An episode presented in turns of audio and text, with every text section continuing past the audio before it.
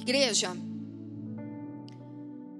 o Senhor, Ele nunca é surpreendido por nada. Amém? Nada pega Deus de surpresa, nenhuma agitação das nações, nenhuma instabilidade política, nenhuma guerra entre povos, entre nações, disputas ambiciosas, maldosas. Nada disso pega Deus de surpresa. Amém? Você precisa ter convicção disso. O Senhor é criador e a palavra fala que Ele é onisciente, onipresente, onipotente. Não existe nada que Deus não saiba, não existe nada que limite o poder de Deus e não existe nada além do seu próprio conhecimento. Por isso, nós podemos ficar espantados, mas Deus não. Ele nunca se espanta com a, com a agitação, as agitações das nações.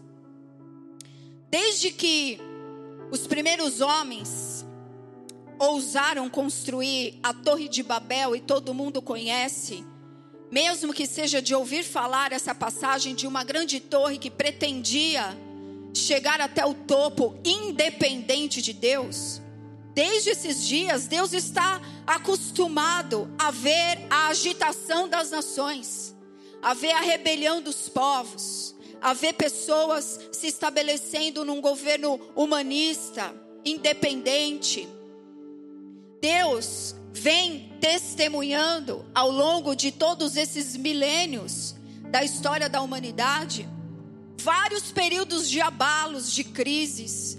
Deus vê tudo, Deus está ciente de tudo, conhece tudo, e mesmo em meio a todos esses abalos, crises, guerras, fomes, tudo provocado pelas mãos dos homens independentes de Deus, mesmo assim, Deus continua com a sua mão, levantando um povo para si dentre todas as nações.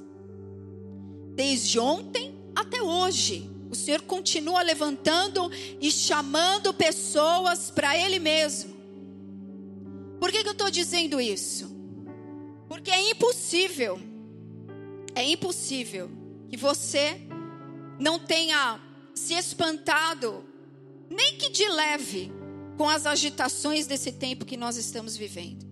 Nem que for um pouquinho, vai para os mais arrochados. É impossível. Não tem nenhuma pessoa que, ao ver os fatos, as coisas que estão acontecendo, as as altas cadeiras de comando do mundo, as altas posições, tudo que está acontecendo nesses lugares de autoridade. É impossível que ninguém tenha se preocupado, refletido, pensado sobre isso. Mas, igreja, algo da parte de Deus que nós precisamos nos atentar, abrir o nosso entendimento da fé nessa noite. Várias gerações de pessoas já formaram a igreja. Amém? Vocês não são os primeiros, nós não somos os primeiros. A igreja em si de Jesus Cristo, há dois mil anos, ela foi estabelecida por Jesus. Quantas pessoas em dois mil anos foram igreja? Quantas pessoas que, como você está aqui hoje, como eu estou, foram igreja, cada uma no seu tempo. E você concorda comigo que uma história de dois mil anos teve caos, guerras, crises, abalos, grandes mudanças políticas, filosóficas, teológicas, tudo já surgiu, tudo já estourou, pipocou, tudo já ferveu em dois mil anos. E assim como nós estamos aqui hoje no meio de um fervor, de um calor, de um sol quente, de agitação, essas pessoas de mais de dois mil anos que formaram, foram e são a igreja, também passaram na sua intensidade, conforme o seu tempo, passaram por mudanças, por perseguições, por leis injustas, passaram por todas essas coisas em seus graus. assim como nós estamos passando. O apóstolo João escreveu cartas à igreja, a primeira João, por exemplo, mais ou menos por volta de 80 ou 90 depois de Cristo. Ele escreveu nesse período e faz muito tempo.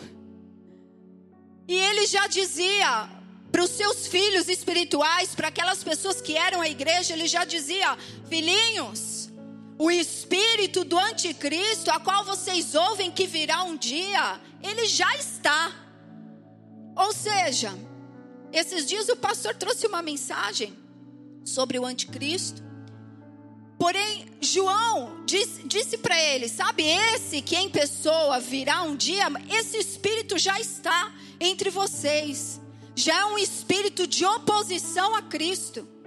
Aquelas pessoas em 90, nem no ano 100, já enfrentavam esse espírito do anticristo no seu tempo. Com as suas perseguições, as suas guerras, as suas lutas, as suas dificuldades. O que eu quero enfatizar é que as gerações da igreja, cada uma no seu tempo específico, teve que tomar a sua posição de fé. Teve que tomar a sua posição de fé para o momento, para as circunstâncias desafiadoras que lhes exigia essa posição. Porque quando, igreja, o volume, a intensidade do mal aumenta, quando o mal se intensifica, uma das coisas que vem para atacar como um lobo o povo de Deus, a igreja de Deus, é um pensamento de impotência. É um pensamento de impotência, de fraqueza, até levar o povo de Deus a um pensamento e uma atitude de abandono do seu propósito. É um ataque de lobo que acontece em períodos de calor, de atmosfera espiritual se movendo, porque parece que de tempos em tempos aumenta o nível do calor, aumenta o nível das manifestações desse espírito do anticristo as pessoas começam a ficar em estado de tensão, de medo. Quanto não temos ouvido sobre muitos suicídios nesses, nesses dias? Não é novidade para ninguém. Agora, esse sentimento de medo, esse sentimento de ansiedade, ele vem pressionando a igreja para tentar te imobilizar, te paralisar, gerar muitas dúvidas, muitas angústias a respeito da soberania de Deus. Deus está mesmo no controle. Muitos questionamentos a respeito da bondade, da fidelidade de Deus. Esse Deus tão bom, esse Deus cheio de propósitos, de planos. Será que isso tudo é verdade mesmo? Eu oro tanto, oro, oro, faço tanta coisa e o mal só se intensifica. Parece que aquele pastor que fica falando lá de reino de justiça, de glória, ele tá é ficando louco. Porque o que eu vejo é a intensificação do mal. Não é verdade esse tipo de pensamento, esse tipo de questionamento? Você pode até não verbalizar a ninguém, mas é um lobo que se coloca na posição de ataque contra o povo de Deus. É um lobo que se coloca numa posição para morder, para atacar, para devorar o povo de Deus, a fé, o propósito do povo de Deus. Mas eu quero te dizer que, assim como essas pessoas que foram igreja nesses dois mil anos, tiveram que tomar a sua posição, nós também precisamos, você também precisa tomar posição para se fortalecer nos propósitos de Deus. Deus não acabou com os propósitos dele, ele não está perdido, nem confuso, nem atrapalhado e nem ficou em crise. Os propósitos de Deus seguem os mesmos. As agitações e as crises não podem perturbar o senso de propósito do povo de Deus. temos que estar alicerçados, sendo influenciados pelo Espírito Santo. Para nossa alma, o nosso sentimento não ficar perturbado, não ficar perdido, angustiado. Igreja, as boas novas não são passageiras. Entenda que quando Jesus Cristo veio anunciando o reino de Deus e a sua justiça, ele não veio para um só povo, ele não veio para uma só igreja em determinado tempo. As boas novas não são passageiras e não estão limitadas às circunstâncias do mundo. As boas novas vêm do céu, vêm de fora do mundo e não estão sujeitas ao mundo. Deus quer que você tenha certeza disso. Que a sua fé esteja bem estabelecida. Por quê, pastora? Para que a sua fé, o seu senso de valor, de importância, não se altere e nem diminua por causa do aumento das pressões. Como eu falei, esse lobo se posiciona. Eu oro tanto, faço célula toda semana, meu prego toda semana, jejum, e eu só vejo é o mal aumentando. O lobo está na posição de ataque. As suas palavras estão sendo lançadas. Veja o que Jesus falou. Três passagens eu vou ler de forma rápida. Mateus 24, 35. Passará o céu e a terra, porém as minhas palavras não passarão. Estou falando sobre o caráter do reino de Deus, sobre o caráter do propósito de Deus. As boas novas não estão limitadas ao mundo. A o céu e a terra passarão, mas as minhas palavras não. Jesus disse isso. E Jesus também disse: Eu vim para que todos tenham vida com abundância. Jesus não falou isso para a igreja até o ano 100, para a igreja até o ano 500, até o ano 1000. Jesus falou isso até que ele venha para todos os que forem igreja. Eu vim para que vocês tenham vida com abundância. João, em João 15, 16, Jesus também disse para os discípulos, antes da sua crucificação: Olha, não foram vocês que escolheram a mim, tenham certeza disso, mas eu escolhi a vós. Eu, Jesus, escolhi cada um de vós e designei para que vocês deem muitos frutos e frutos permanentes. Deus não retrocedeu dessa palavra. O Espírito Santo não está acuado em relação a essas palavras. Ele não está na parede em relação a essas palavras. Os apóstolos ainda disseram, olha, 2 Coríntios 5,17, Paulo escreveu: se alguém está em Cristo, é nova criatura. As coisas antigas passaram, eis que tudo se fez novo. Deus está falando do seu coração, da sua vida. Ele não está falando do mundo, ele está falando de você. Ele está falando de você.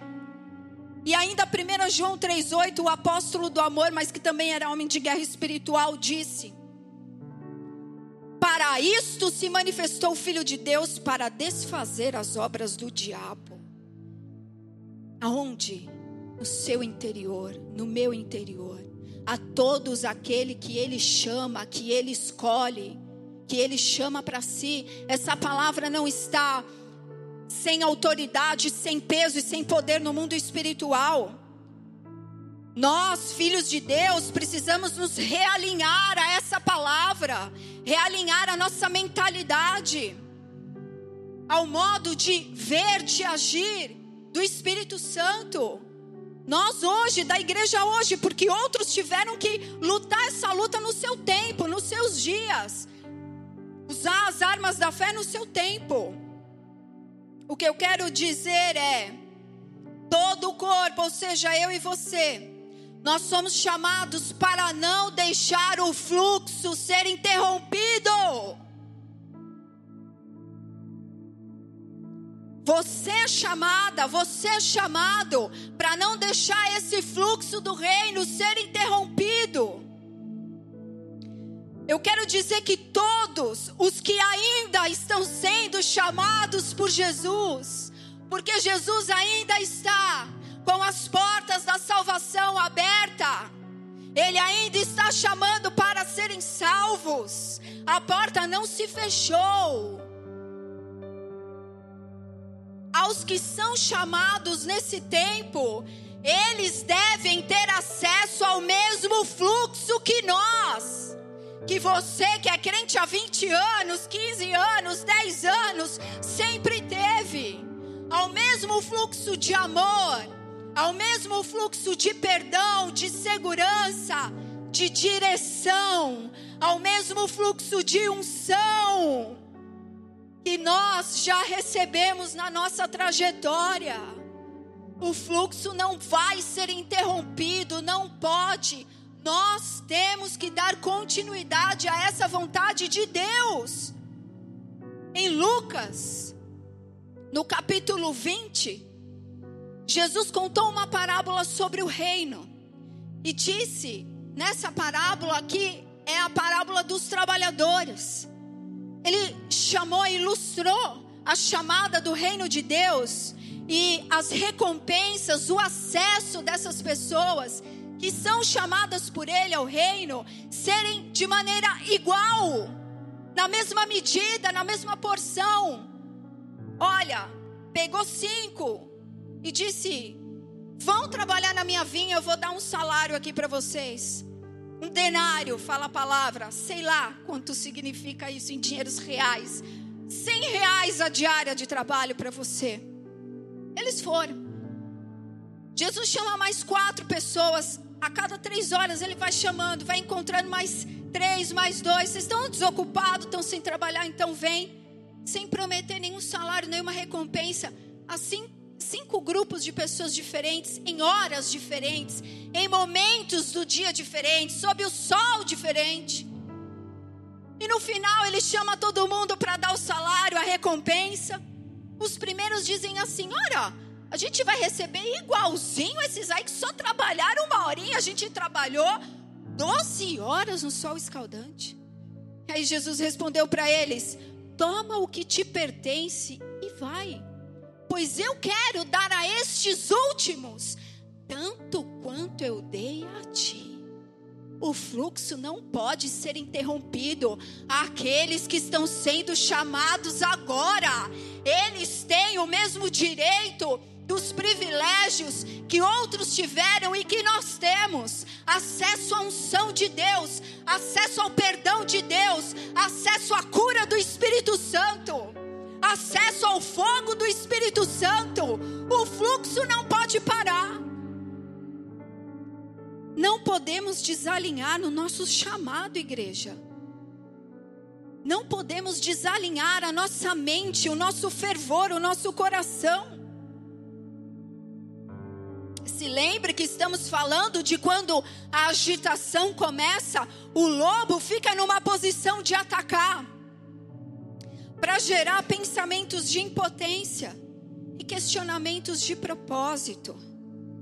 Diante disso, você precisa subir na sua torre de vigia, que é o tema dessa mensagem de hoje. Suba na torre. Você que é homem de Deus, mulher de Deus, precisa ter a consciência de que em momentos de agitação, sejam pessoais, sejam nacionais, sejam mundiais, qualquer coisa que seja, onde a atmosfera começa a se remexer demais e parece que você não tem mais o controle de nada, você precisa subir na torre de vigia e se realinhar a Deus, a Sua presença. Realinhar ao Senhor teu Deus, que é um Deus de propósitos que é um Deus que não cria ninguém para nada, que tudo que ele fez tem uma finalidade. Você precisa subir nesse lugar para realinhar o teu coração, a palavra, a tua pregação, aquilo que sai da tua boca, a tua oração. Porque o lugar do medo não é a posição para a mente dos filhos de Deus. Ah, pastora, você está muito machona hoje. Não, eu não estou não. O lugar do medo não é o lugar para a mente dos filhos de Deus. Quando nós aceitamos de forma passiva, sem nenhuma resistência, esse espírito do anticristo que vem para oprimir, pressionar, nós ficamos acuados, amarrados, amordaçados, dando maior ênfase às situações, às circunstâncias, do que ao propósito da sua fé, do que dar valor ao seu chamado pois uma voz veio do céu e te chamou e me chamou. Não fui eu que te chamei, foi Jesus Cristo que te chamou. Efésios 2, 12 e 13 diz assim: Naquele tempo, ou seja, falando do nosso passado sem Deus, estava, estáveis sem Cristo, separados da comunidade de Israel e estranho a todas as alianças da promessa não tendo nenhuma esperança e sem Deus nesse mundo. Mas agora em Cristo, vocês que estavam muito longe foram aproximados pelo sangue de Cristo, porque Ele é a nossa. Nós não estamos sem Deus no mundo. Vocês entendem isso? Ainda que pareça que Deus não está fazendo nada, Ainda que pareça que Deus está deixando o mal prosperar, se intensificar, a palavra é muito clara: não estamos sem Deus no mundo. E todas as vezes que vier ao teu coração o que fazer agora, o que, que eu vou fazer, para onde eu vou, quando sentimentos de angústia surgirem, você precisa se lembrar que os filhos de Deus não são reféns do mundo. Não estão numa condição de reféns do sistema babilônico do mundo. Deus quer que você entre nesse mistério. Deus quer que você entre nessa dimensão. Os filhos de Deus são chamados e têm um propósito, e há algo sobre a sua cabeça que você não vê, mas está te guiando que você não vê com olhos físicos, mas é uma nuvem que te guia, que te direciona. Deus está te guiando. Mas ele diz: o fluxo não pode parar. Eu te chamei. Eu te chamei. O fluxo não pode parar. Ah, igreja. Muitas pessoas estão extremamente perdidas, inseguras no seu propósito, no seu chamado, na convicção em relação ao chamado de Deus. Será que Deus me vê? E se vê, será que como Deus me vê, meu Deus? Estão na posição do lugar do medo, acuados. Mas é muito importante que você saiba responder como Deus te vê que você tenha convicção disso. É muito, muito importante, porque a sua confiança nesse relacionamento com o teu Deus determina a sua autoconfiança. E o quanto você percebe a importância do seu propósito agora. Diabo é estrategista e ele é mestre. Como o pastor já pregou aqui há muito tempo, muito tempo atrás, o mestre do blefe e fazer você parecer nada e nem ninguém. É assim mesmo que Ele quer que você se veja. Mas não é assim que Deus te vê. Não há outra pessoa melhor para o seu propósito do que você mesma. E se você não fizer, ninguém fará. Para de pensar toda hora, Deus vai pôr outro no meu lugar. Você acha que o pai é assim? Que o pai fica só esperando você cair para pôr outro no seu lugar? Esse não é o coração do Pai. O Pai quer que você cumpra o teu propósito, a tua missão até o fim. Ele intercede por você. O Espírito Santo fica aí clamando: vai, filho, vai, filha. Não desiste. É preciso que você tenha certeza de como Deus te vê, para que você não se distraia do seu chamado. Se você não valorizar a sua relevância no reino de Deus, a sua fé, uma hora menos hora, não terá sentido. É claro que eu estou falando aqui com sabedoria, porque eu não estou chamando vocês para estrelas brilhantes, não é isso que eu quero dizer. Não é para estrelismo. Eu estou falando de uma posição consciente consciente dos benefícios, dos privilégios dos filhos de Deus, mas também de suas responsabilidades, que envolvem quando Deus te chama. E eu e você, como foi ministrado na adoração, a nossa adoração, o nosso serviço a Deus, juntos, unidos, o teu propósito, o meu, é que faz com que nós cumpramos a missão de sermos igreja, de sermos reino porque o reino de Deus é um reino de unidade. No reino não há divisão, não há espaço para essas coisas. É uma família de um pai que quer que os filhos estejam juntos, completando um ao outro, se alegrando no dom do outro, recebendo um do outro o que o Espírito dá e compartilha. Não se distraia do seu chamado. O mundo pode estar numa montanha russa, mas os filhos de Deus não são reféns do mundo. Aplauda o Senhor.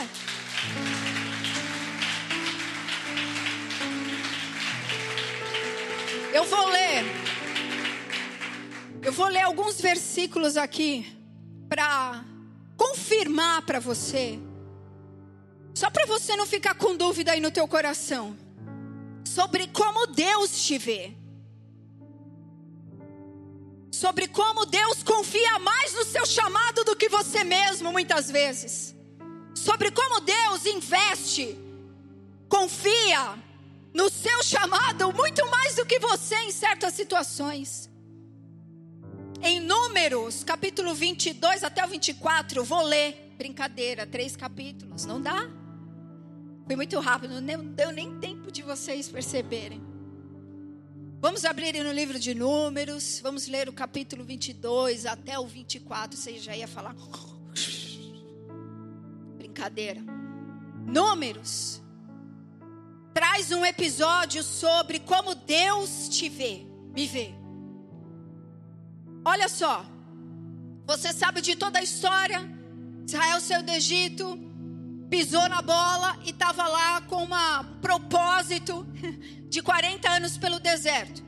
40 anos que eles ficaram lá, eles fizeram 42 acampamentos. Você vê que a vida deles não foi monótona. Praticamente, a cada ano eles se mudavam, tá quase igual eu e o pastor. 42, 42 mudanças em 40 anos.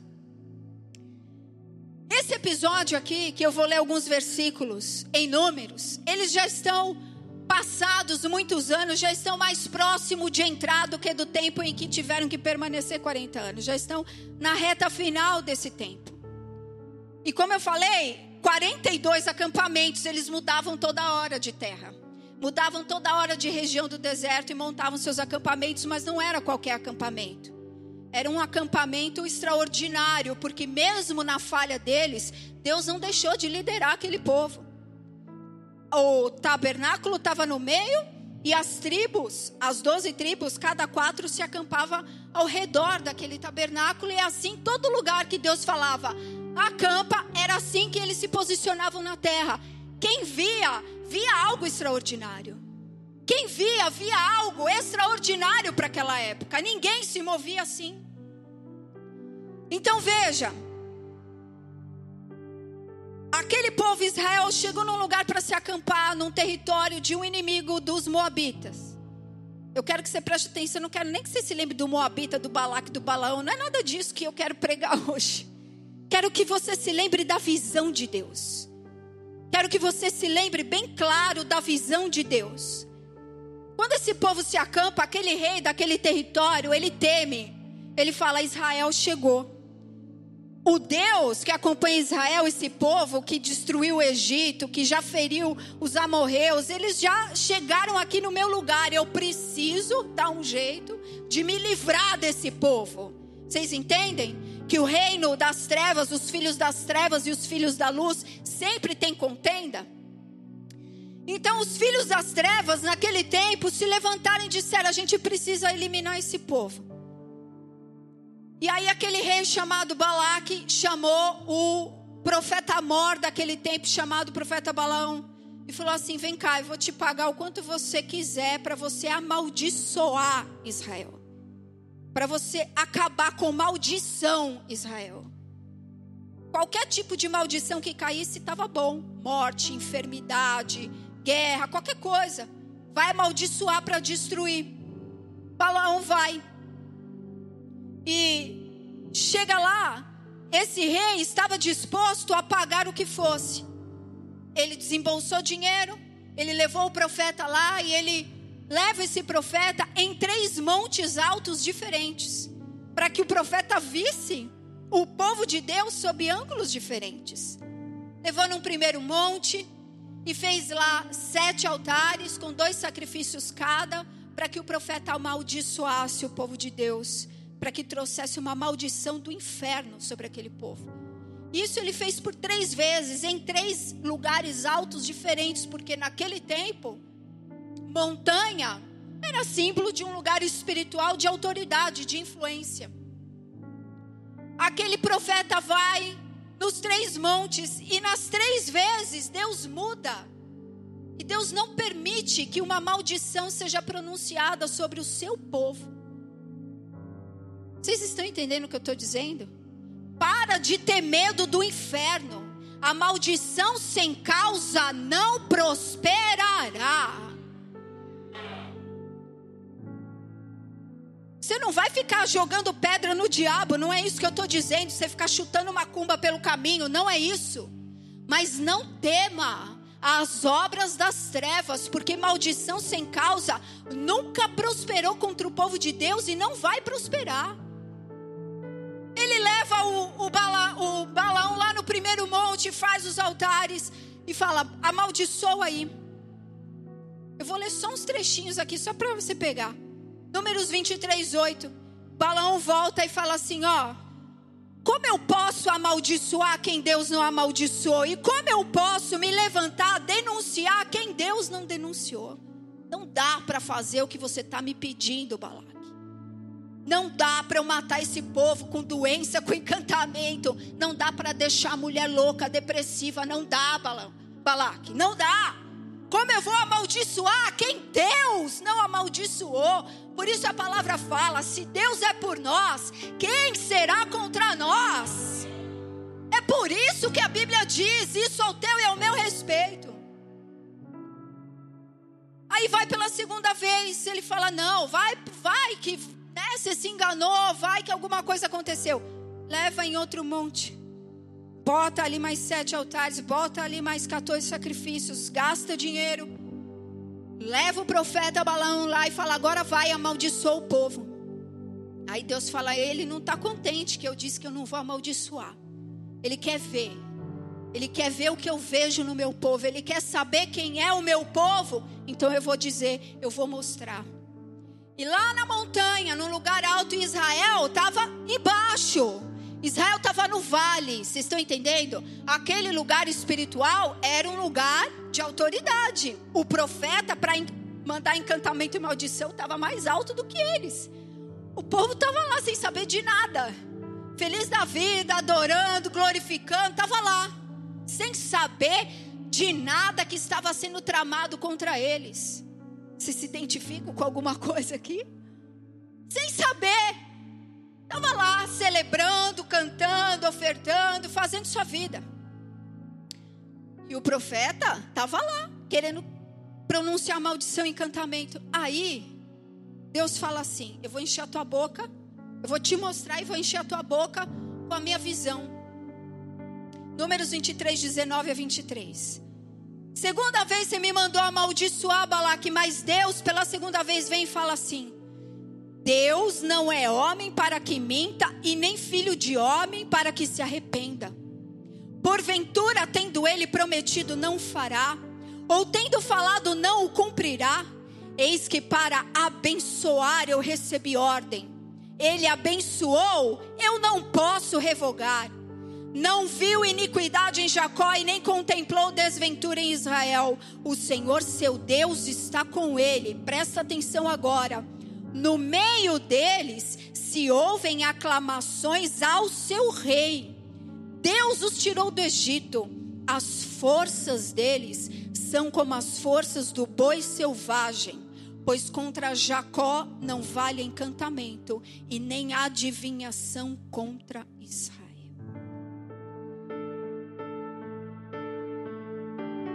Você não sabe quem é esse povo, então eu vou te mostrar.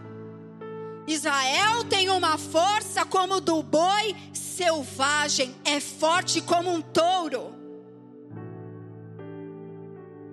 Esse é a visão, essa é a visão que Deus dá para aquele profeta. Não está satisfeito, ele vai pela terceira vez, não, mas vai que. O profeta vai pela terceira vez, já meio desesperançado, mas vai que dá, vai que cai alguma maldição. Pela terceira vez em Números 24, 5 e 6, e aí Deus, ele mostra de novo as bênçãos daquele povo. Aí o profeta volta e fala assim: Quão maravilhosas são as tuas tendas, ó Jacó, e quão boas são as tuas moradas, Israel. Tramas sendo arquitetadas contra o povo de Deus, maldição. E Deus destruindo, Ele mesmo fazendo a guerra espiritual num lugar mais alto do que aquelas três montanhas. O povo lá embaixo no vale, Deus guerreando a guerra do povo. Por isso o povo falava: Senhor dos exércitos é o seu nome, o general de guerra. Enquanto o povo estava no vale, ó, oh, Deus estava guerreando por eles, cancelando maldição. Essas palavras, igrejas, igreja, foram ditas para Israel, lá para Israel. Só que a palavra fala que os que são da fé são filhos de Abraão e são e têm o direito a participar das mesmas promessas, estão debaixo da mesma palavra. Então eu digo, essa palavra está sobre mim e está sobre você. Deus te tirou do Egito, da escravidão, do pecado, do teu passado, de qualquer lugar se você reconhece que foi um buraco de lama onde você estava condenado à morte eterna, se você tem certeza, Deus te tirou de lá com mão forte. E a palavra fala que ele te vê com as forças como um de um boi selvagem, uma unção forte, com uma vitalidade. E que enquanto você se mantiver debaixo dessa aliança, encantamentos do espírito do anticristo não prevalecerão contra você. Eu profetizo isso sobre você. Espíritos de loucura, espíritos de terror não prevalecerão. O Senhor lutará as nossas guerras. Ele está no mais alto e sublime lugar. Nome sobre todo nome é o nome dele. Ele está. Ele está nos guardando nesse tempo. Deus te vê sim, Deus me vê sim. Ele não está cego. Ele vê muito bem quem somos. Agora, cuidado. Agora, cuidado, o seu cuidado em se manter debaixo desse poder está em você subir na sua torre. Jesus falou em Mateus 26, 41 para os seus discípulos: Vigiai e orai, para que não entreis em tentação. O espírito, na verdade, está pronto, mas a carne, ela é fraca. Jesus está no jardim do Getsemane. Esse jardim era a torre de vigia de Jesus. Jesus orava muito nesse lugar. Ele buscava a presença do Pai constantemente no jardim do Getsemane. E aquele e esse jardim, os lugares, os momentos de oração, e especificamente esse momento de intercessão de Deus, significa o meu e o seu lugar, a minha e a sua torre de vigia. Jesus tinha o seu lugar enquanto ele esteve nessa terra, e era esse jardim e outros quando ele estava em outros lugares, mas muitas vezes Jesus subia nessa torre. E antes de começar todo o processo dele ser preso, julgado, condenado e de todo o processo da crucificação, Jesus foi para a torre. Ele sabia que um período de agitação estava chegando, a coisa ia ferver, a coisa ia esquentar. Ele sabia, ele discernia as coisas. E para onde ele foi antes de tudo isso? Para sua torre de vigia. Ele foi para um lugar seguro, onde ele poderia ser protegido, escondido pelo Pai. Jesus falou para os seus discípulos: Olha, não se esqueçam de vigiar e orar, porque no espírito tudo está pronto, tudo, o plano, o propósito, as moradas celestiais, está tudo preparado. Mas a carne é fraca, por isso vocês precisam vigiar. Naquele momento estava acontecendo uma guerra espiritual tão grande quanto aquela que nós vimos em Números. Era uma guerra pelo propósito. Satanás estava ali tentando Jesus naquele momento para desviar Jesus de cumprir o seu propósito até o final. Foi ali no Getsemane que ele enfrentou isso. Depois que ele passou a cruz, ele, ele foi na cruz, mas esse foi o momento de resistência de Jesus. Ele disse: O espírito está pronto, discípulos, mas a carne é fraca. Vocês precisam subir na torre de vigia de vocês. Subir na torre exige prática, amados. Exige praticar, porque o nosso Deus, o teu Deus o meu Deus é um Deus de propósito e de prática. Ele não é um Deus de teoria, ele é um Deus de ação. Ele é o verbo, o verbo indica ação, realização. Deus é um Deus de propósito e de prática, e ele disse: vigia, pratique. Ele disse: seja ativo na sua fé. Seja muito cauteloso com a negligência e com o sentimento de indiferença em relação ao seu chamado, ao seu propósito. Cuidado, a tentação virá para te fazer desmerecer o seu chamado, o seu propósito em Deus. Vigiem para que vocês não entrem nessa tentação. Jesus nunca repetiu oração, mas nesse dia ele repetiu três vezes a mesma oração. Jesus nunca repetia porque ele tinha muita confiança no Pai. Ele dizia: Pai, cura. O Pai curava. Pai, faz os pães multiplicarem aqui. E o Pai fazia. Tudo que ele pedia ao Pai era concedido a ele. Mas nesse momento, nessa torre aqui, a guerra era tão grande que três vezes ele repete a intercessão dele. Ele vê que na primeira não, não é suficiente, a tentação era grande ainda. A pressão era forte, ele vai mais a segunda, mais a terceira.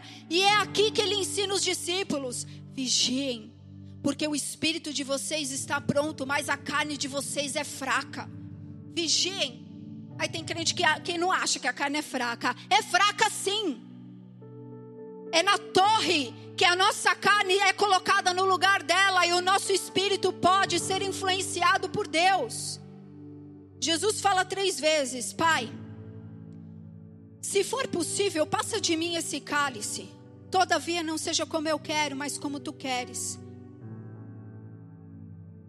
Jesus ensinou os discípulos o que Provérbios 18:10 diz: Torre forte é o nome do Senhor a qual o justo se acolhe e está sempre seguro.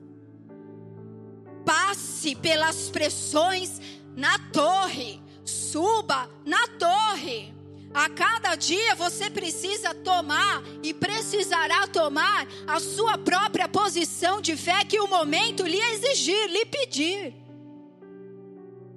Suba na sua torre. As situações vão te pressionar muito e te fazer pensar que você é desprezar, desprezível, que é irrelevante. Vai ficar aqui cantarolando aqui que Deus é bom, que Deus te ama e Yeshua. Ah, o mundo está desabando e você está aqui, glória, santos anjos. O mundo vai pressionar a igreja para a igreja não produzir santidade, adoração, louvor, não cumprir o seu ministério. Mas Jesus disse que você precisa tomar a tua posição na torre. Esse crente louco aí, meu, fica falando de avivamento, esse pastor profetiza fogo do Espírito Santo, eu só vejo a crente frio do meu lado, pecando, tropeçando. Você é louco, vai ficar aqui brasa de fogo, língua de fogo. Cê, esse povo é louco. Esse povo tá, tá maluco. O mundo tá ladeira abaixo. Abacuque foi um profeta que viu o mundo dele, do tempo dele ladeira abaixo. Deus começou a falar para ele: Ó, oh, não vai ter jeito, filho. Tu vai ver, a Babilônia vai chegar, vai acabar tudo, vai destruir. Ele foi antecipado de um período terrível. Alguém diz assim: Meu, o Brasil já era. Caiu na mão. Ah, não podemos falar. Caiu na mão errada. Já era o Brasil. Alguém fala isso, você fala, cara, eu estou vendido. Eles vão fazer o que quiserem de mim. O profeta ficou ficou, ficou em crise. Ele falou: Deus, e promessa, a palavra. O Senhor disse que sobre Israel não vale encantamento, boi selvagem, será como o filho do leão. Cadê tudo isso, Deus? Se a gente está vendo os nossos inimigos virem com força para cima de nós. Aí a palavra fala que ele toma uma decisão. No meio da sua angústia, da sua crise, de ansiedade, de propósito, ele toma uma decisão. E Abacuque 2,1 diz assim: ele falou: Subirei na minha torre de vigia e ficarei na fortaleza e vigiarei para ver o que Deus me dirá. Foi isso que ele fez. E lá no versículo, nos últimos versículos do capítulo 3, o último capítulo, está aquela profecia de Abacuque, que foi uma revelação do que Deus falou com ele na torre. Ainda que a figueira não floresça, nem a vide dê o seu fruto, e os animais não deem no seu campo, ainda assim eu me alegrarei no meu Deus. Mas o último versículo ele diz: O Senhor é a minha fortaleza, e faz os meus pés como os da corça, e me faz andar pelos lugares altos. Aonde Deus levou aquele homem no momento de angústia, no momento de pressão, ele chegou na torre, mas ele não chegou bem, consciente, ele chegou despedaçado. Deus viu o propósito. Aí Deus mostrou para ele a fortaleza que ele era. Torre forte é o nome do Senhor. E colocou ele num lugar mais elevado, por isso ele disse: Ainda que eu mesmo, no meu tempo, não veja a vida florescer, eu me alegrarei no Senhor. Ele estava conectado com o céu de Deus.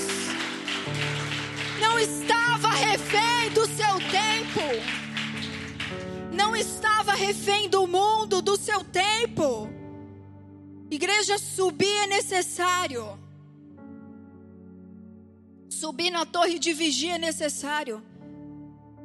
Quando nós falamos de torre de vigia, o que vem a nós são imagens dos soldados, dos sentinelas, que se colocam em prontidão naquele lugar que é solitário. Ele não vai ficar lá prostrado, ele vai ficar de pé. Ele tem que ficar de pé, ele tem que ficar em estado de alerta. Só que soldado bem posicionado e em alerta na torre significa que aquele exército estará antecipado a tudo, a todos os seus inimigos. Isso é símbolo de proteção, de estar guardado, de estar protegido no Senhor. Isaías 40 diz: O Senhor disse: Deus é que faz forte aos que ficam cansados, porque o Senhor sabe que as agitações, as pressões são violentas contra nós.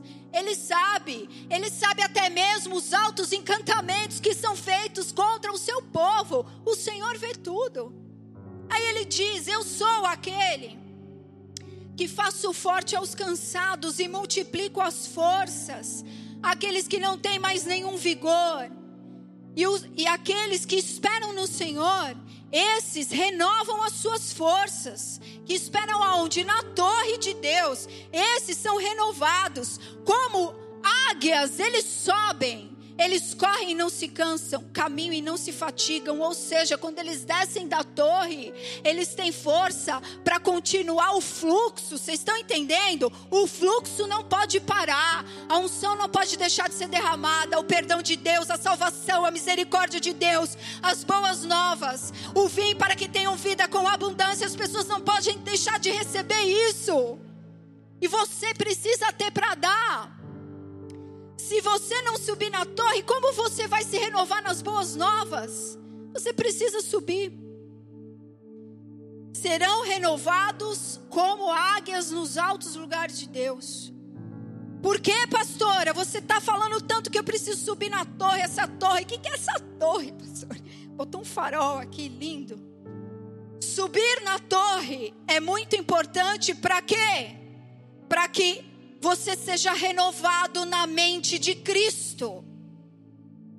Subir na torre é importante para que você seja renovado na mente de Jesus Cristo. 1 Coríntios 2,9 diz: Nem olhos viram, e nem ouvidos ouviram, e nem jamais penetrou em coração humano o que Deus tem preparado para aqueles que o amam.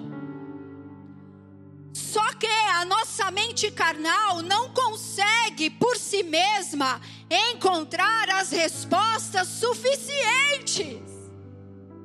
A nossa mente carnal jamais produzirá a paz necessária em meio às agitações.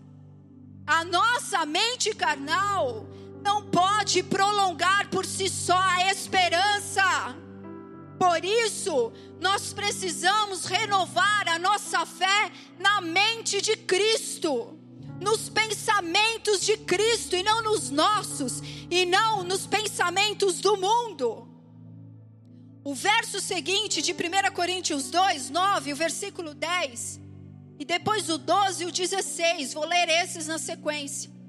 Mas Deus, sobre a vontade de Deus, sobre aquilo que Deus tem preparado, mas Deus nos revelou pelo Espírito, porque o Espírito a todas as coisas conhece, até mesmo as profundezas de Deus. E nós não temos recebido o espírito do mundo. Qual é o espírito do mundo que está no mundo? O espírito do anticristo. Não temos recebido esse espírito. E sim, o espírito que vem de Deus, para que conheçamos o que, o que por Deus nos foi dado de graça.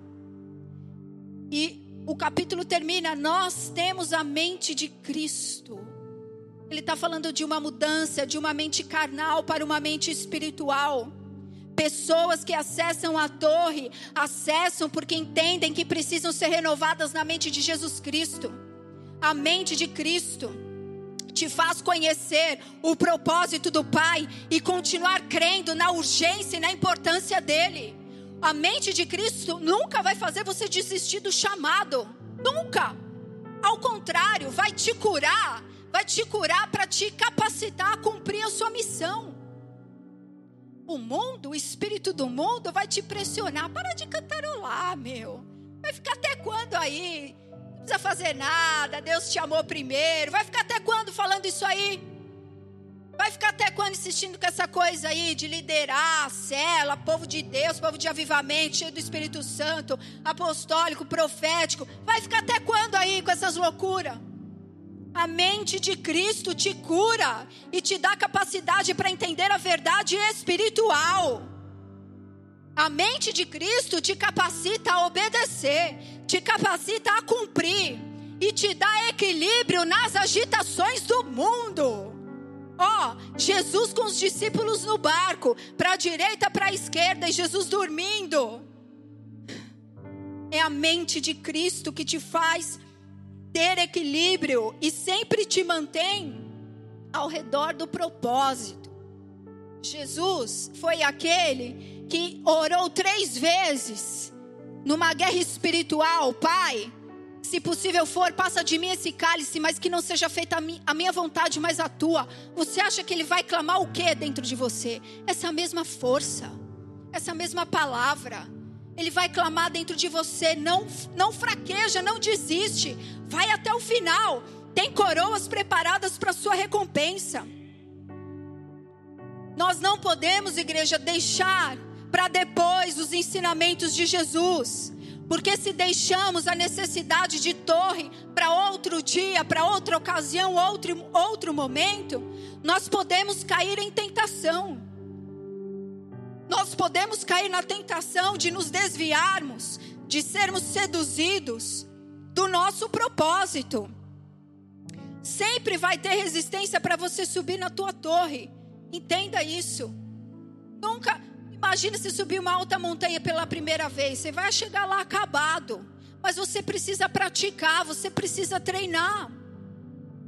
Três vezes naquelas montanhas Deus expressou o propósito de Israel. Três vezes Jesus orou e intercedeu para que ele fosse até o final no seu propósito.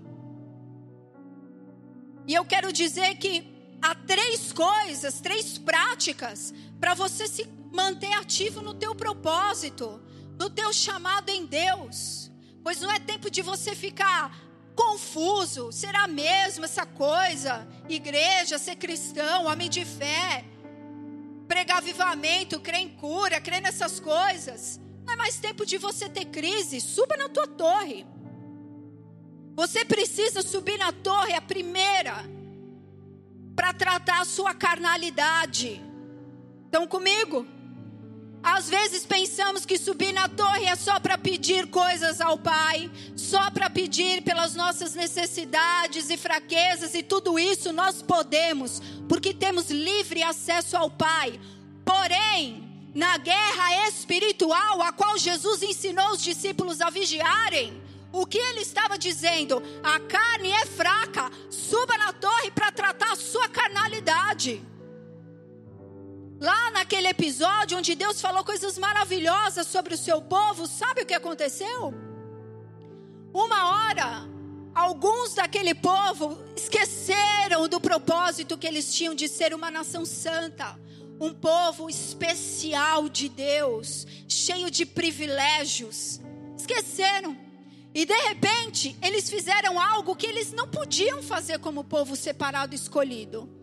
Se envolveram com as mulheres dos moabitas, tiveram relações, fizeram seus enroscos lá, e de repente a palavra fala que eles já estavam comendo nas festas idólatras e já estava tudo junto e misturado. Moab, Israel, Israel, Moab, mundão, tudo junto e misturado. Aí sim, houve uma grande praga. Aí sim houve uma praga grande que matou 24 mil pessoas. 24 mil pessoas morreram. O encantamento não prevaleceu enquanto eles estavam de pé na torre. Mas no momento em que eles se desviaram do propósito, entenda que muitas pessoas caem porque se desviam de olhar para o propósito abandonam o alvo, deixam de olhar com olhos fixos para o seu alvo, e aí enfraquecem, e aí aceitam, ficam de peito aberto às situações do mundo.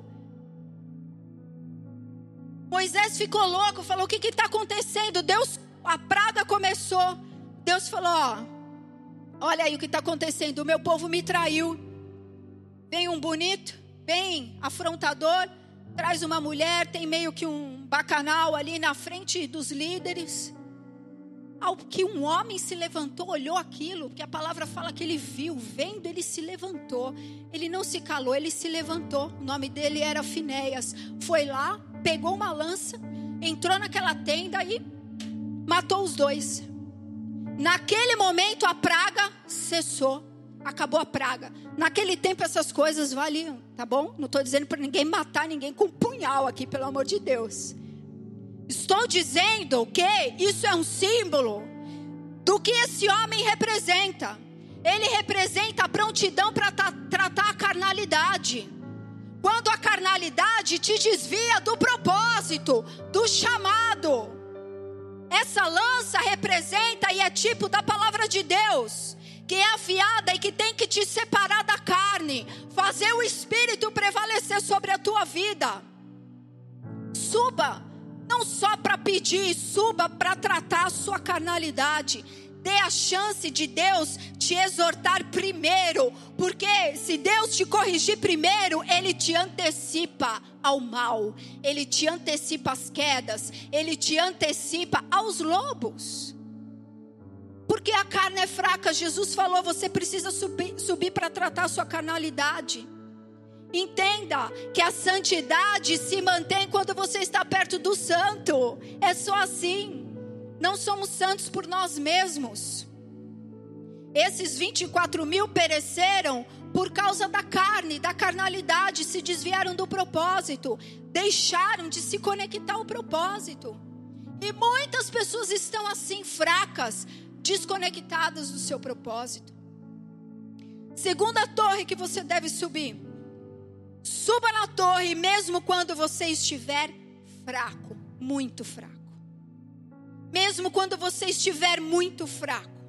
O que, que isso quer dizer, pastora? Quando você estiver com medo, cheio de dúvida, com preocupações excessivas, com falta de confiança, quando você começar a ficar muito crítico, com muitos questionamentos sobre tudo, sobre Deus, Assuma que tem algo errado com você. Você está muito fraco e precisa subir na torre. Ore mesmo sem querer orar. Ore mesmo sem querer orar. Sabe por quê? Porque o maior obstáculo à oração é você saber muito que oração é importante e nunca praticar nada. Não é o diabo, não é é você não praticar. Entenda, Deus é um Deus de propósito e de práticas. Ele é verbo, ele é ação.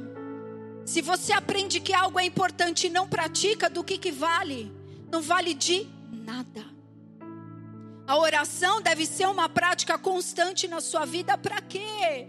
Para você ser renovado na mente de Cristo na sua fraqueza. Mesmo quando você quando você perceber, meu, estou muito angustiado, tô tô com os problemas, não estou sabendo administrar as coisas. Ao invés de você se fechar, sobe na torre, vá orar, vá orar como quem quer ouvir a Deus, não murmurar, porque a murmuração não atrai a mente de Cristo. A murmuração é um pecado. E se você se chega diante de Deus, pô, Deus sabe como é que é, tá assim, tá assado. Deus nem entende que você quer resolver o problema. Ele sabe discernir quando você quer resolver espiritualmente as coisas. Ele entende. Suba nessa torre. Um dia, Josué, que todos conhecem a história dele, que foi o sucessor de Moisés, teve êxito, entrou, derrubou Jericó, entrou na terra, começou a conquistar propósito de Deus para ele era levar o povo à terra da conquista, dividir a terra, fazer com que eles tomassem posse. Passou Jericó, beleza, foram para a segunda cidade. Ele ficou tranquilo. Bom, vou ficar aqui no meu posto de capitão aqui. É uma cidade fácil, os meus soldados vão e vai dar tudo certo. De repente o povo é derrotado, envergonhado. Josué tem uma crise. Aquele homem de Deus tão experimentado líderes, ele tem uma crise. Algo deu errado debaixo do comando dele, aquilo foi como uma flecha no peito dele. Como pode, Deus? Ele ficou muito abalado, muito abalado. Mas mesmo muito fraco por um golpe, por algo que ele não entendeu porque aconteceu. Ele não sabia o motivo daquela derrota e mesmo fraco, ele sobe na torre. Ele vai diante da arca de Deus, que é o símbolo da torre de vigia dele, e já chega assim: Senhor, desesperado, olha o capitão, olha como o capitão chegou. Por que o Senhor nos fez atravessar, Senhor, o Jordão? Por que, que o Senhor nos entregou na mão dos nossos inimigos para a gente perecer? Tem uma crise, uma crise de propósito nele. Por causa da pressão, vocês estão entendendo? Da pressão da situação, ele começou a questionar o plano. Ele começou a pensar, Deus, e o plano, e o plano? E ele era muito experiente. Ele não era novo convertido, não. Ele era homem de guerra, militar, era homem espiritual. E mesmo assim, ele ficou muito fraco naquele momento. A carne dele falou. As experiências que ele tinha com Moisés, ele via. Quando que acontecia derrota? Quando havia pecado. Não era porque Deus tinha esquecido do propósito, Deus falou que a força do povo era como a do boi selvagem. Como é que eles poderiam perder uma guerra? Só perdiam quando havia contaminação naquele tempo pecado. Então ele entra na sua torre angustiado, cheio de questionamentos. Mas ele vai a Deus de maneira sincera, querendo resolver o problema. E o Senhor escuta tudo e diz para ele: Josué, levanta. Por que você está prostrado aí? Levanta, Israel pecou, vamos resolver o problema. Ele foi acessar a mente de Cristo, num dilema, num problema que era responsabilidade dele resolver. E tem crente que não assume problema nenhum, não quer enfrentar nada, se esconde na murmuração e não vai para a oração onde Deus fala: faz isso e faz isso. Josué foi lá, subiu na torre e Deus disse todo o plano que era para ele fazer. Santifica o povo e vamos resolver o assunto. Lide com o problema. Lide com o problema. Vai na torre e volte para lidar com o problema. Se você não resolver os problemas que surgirem ao longo do teu chamado, se o diabo percebe que ele coloca um problema e você se desvia, que quando você é um pouquinho, está um pouquinho angustiado, você já diminui o passo, se ele perceber isso, acabou, te envelopa. Josué não foi murmurar, foi buscar resposta. E Deus encorajou e fortaleceu. Se levanta, homem de Deus, e vai resolver o teu problema. Filipenses 4, 6 a 7 diz: Não andeis ansiosos de nada, em tudo, porém, sejam conhecidas diante de Deus as vossas petições, pela oração e súplica com ações de graças. E, então, como consequência, a paz de Deus, que excede todo entendimento, guardará o teu coração e a tua mente em Jesus Cristo. Acessa a mente de Deus em oração mesmo quando você estiver muito fraco, porque é lá que Deus vai, vai te encorajar e te fortalecer a resolver o, o problema. E a última torre para você subir é a torre que diz: se, suba na torre para se manter em concordância. A última torre.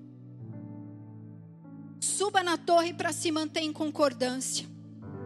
Uma das coisas que ataca o teu chamado, o propósito de Deus na tua vida, são pensamentos constantes de discordância. Escute bem isso. Quando esses pensamentos não são rebatidos, eles se tornam numa fonte de conflito que não para de jorrar. E a palavra é muito clara em dizer que a casa, ou seja, a casa espiritual, o seu coração, se estiver dividido, não prosperará a sua bênção, aquilo que você sonha, aquilo que você deseja no Senhor, tem a ver com o seu propósito e não com o propósito de outro. Tem a ver com o propósito de Deus. E você precisa entender que Deus trabalha na unidade. Deus não é um Deus de homens independentes, de homens que agem por si só. Não. O seu propósito está atrelado a outro. O seu propósito está atrelado ao meu. O meu está atrelado a outro. E assim é a vontade de Deus. E assim é que Deus deseja para que o fluxo não pare. Então, se na sua vida não há prática de obediência aos conselhos e à pregação bíblica, presta atenção. Você está enganando a si mesmo no seu chamado. Pois Tiago fala: todo homem, pois seja pronto para ouvir e tardio para falar. Tornai-vos, pois, praticantes da palavra e não somente ouvintes, enganando-vos a vós mesmos.